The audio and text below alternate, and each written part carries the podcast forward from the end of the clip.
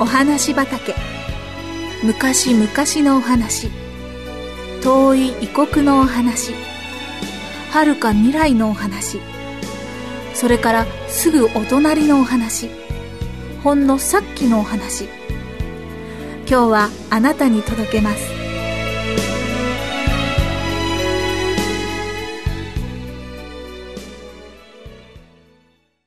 十字架を背負ったシモン。シ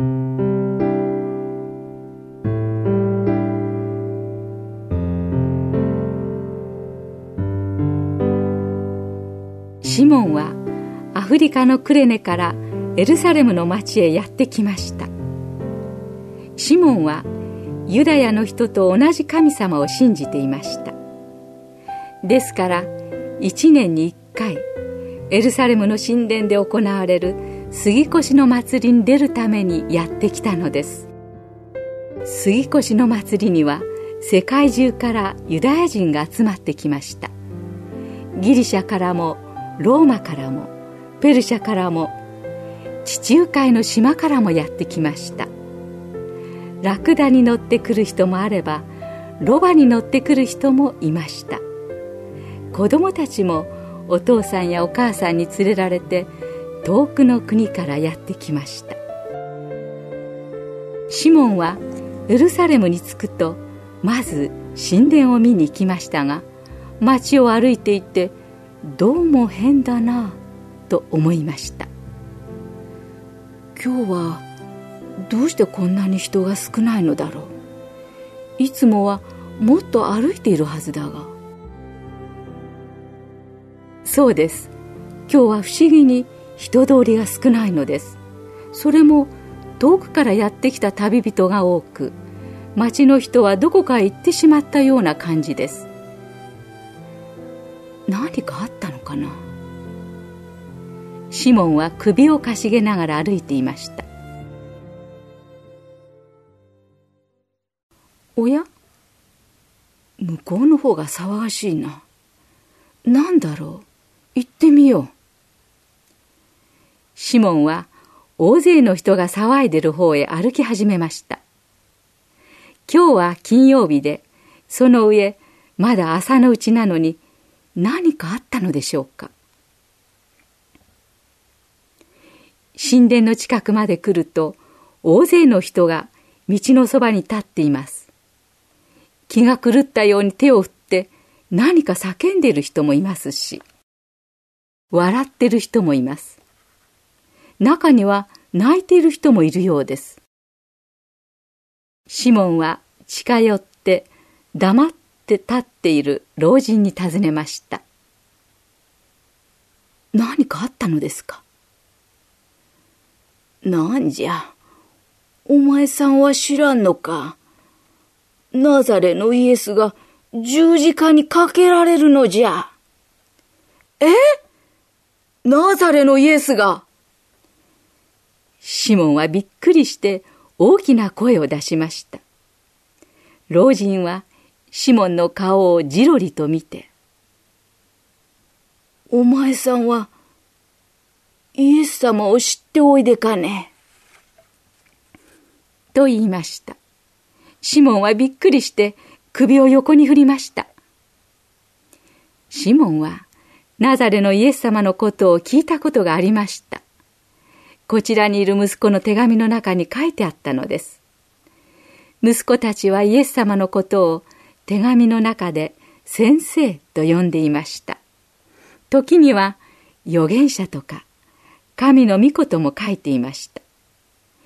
イエスの弟子になって毎日喜んでいることがどの手紙にも書いてありました。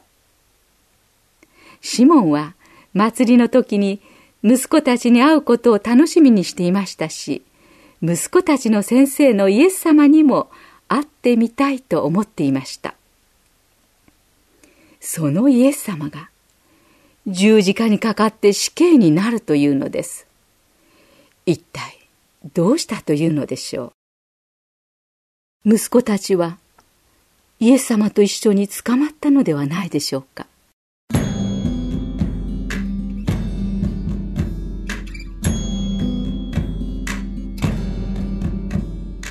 イエス様はなぜ十字架にかけられるのですか？老人はじっと目をつむっていましたが静かに答えました。わしにもわからん。何にも悪いことをされた方ではないのじゃ。病人を治してあげたりいろいろな良い教えを我々にしてくださった。わしも何回かお話を聞いたが神様の御子でなきゃああいう教えはできない。だがなユダヤの祭司たちがイエス様の人気を妬んでみんなでイエス様を殺そうと考えたのじゃ。それでイエスは自分のことを神の子だと言ってるがユダヤの掟ではこんな恐れ多いことを言うやつは死刑だと無理やりに死刑に決めてしまったのじゃよ。老人の目には涙が光っていました。シモンは続けて聞きました。弟子たちはどうしました？それがのみんなちりぢりに逃げてしまったそうじゃ。見てきた人の話によるとイエス様はみんなが逃げるまで待つように役人に言われたそうじゃ。そうですか。無事でしたか。シモンは息子たちが捕まっていないことを知ってほっとしました。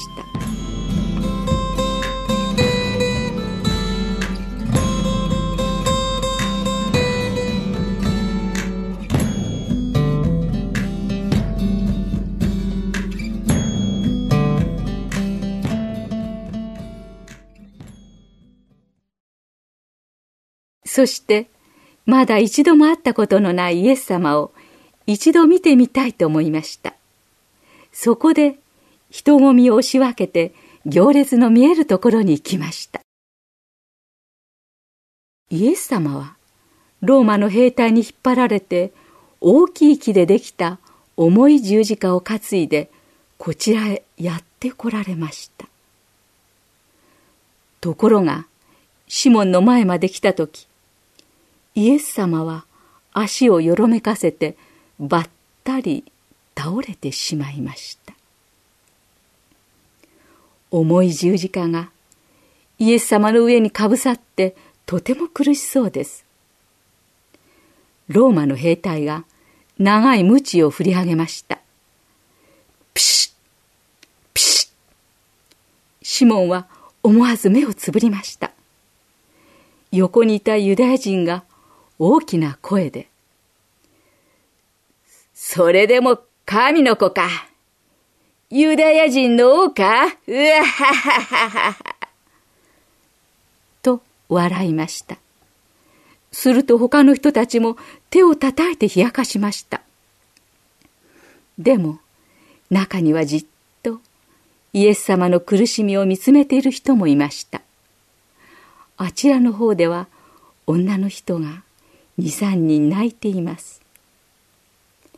けれどもほとんどの人が笑ったり馬鹿にしたりしていました。十字架は重い木でできていて元気の良い若者でもやっと持てるくらいでした。イエス様は前の晩から眠らない上に何も食べず背中を鞭でたくさん打たれて傷だらけでした。疲れて足もふらふらしていました。でも十字架にかかる人はその重い十字架を自分で担いで形状まで行くのが決まりでした。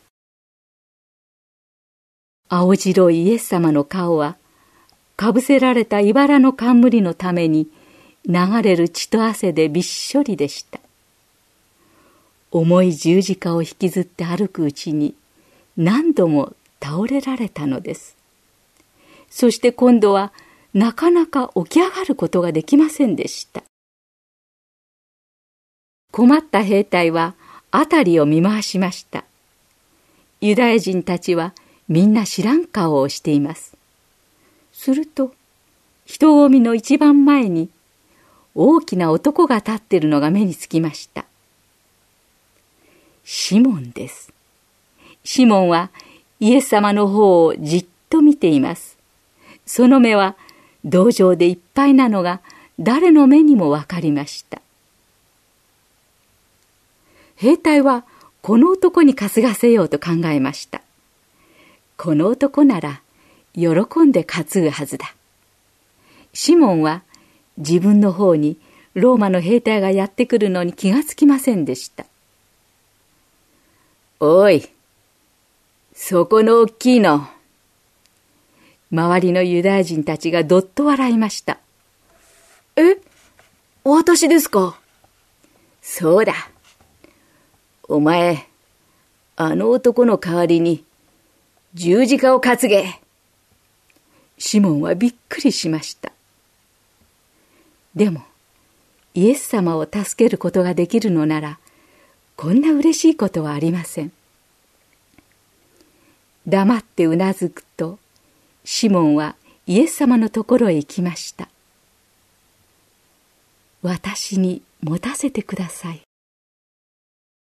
イエス様の血と汗のにじんでいる十字架をシモンは持ち上げました。うーん。重い。なんと重い気だろう。シモンは足を踏ん張って十字架を担ぎました。イエス様はゆっくり立ち上がり、じっとシモンの顔をご覧になりました。その目は優しい光に輝いています。そしてその目はシモンよよく来てくれたお前は私の代わりに運んでくれるのかとおっしゃっているようでした。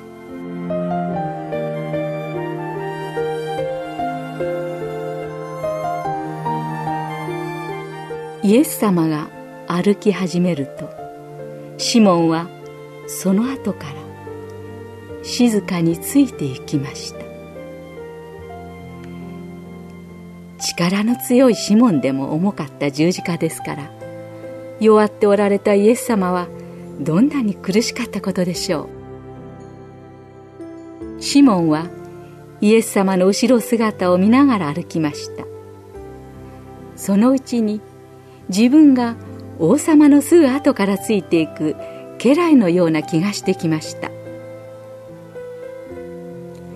名もないアフリカからやってきたシモンの名前はイエス様の十字架を代わりに背負ったことで聖書の中に残りました。シモンはおかげで十字架にかかったイエス様を見上げることもできたしローマの隊長が「まことにこの人は神の子であった」心から言う声も聞きましたそしてイエス様が神様の御子であることとすべての人が死ぬことのない天国に行くことができるようにとみんなの身代わりになって死んでくださったことをはっきりと知ることができたのでした。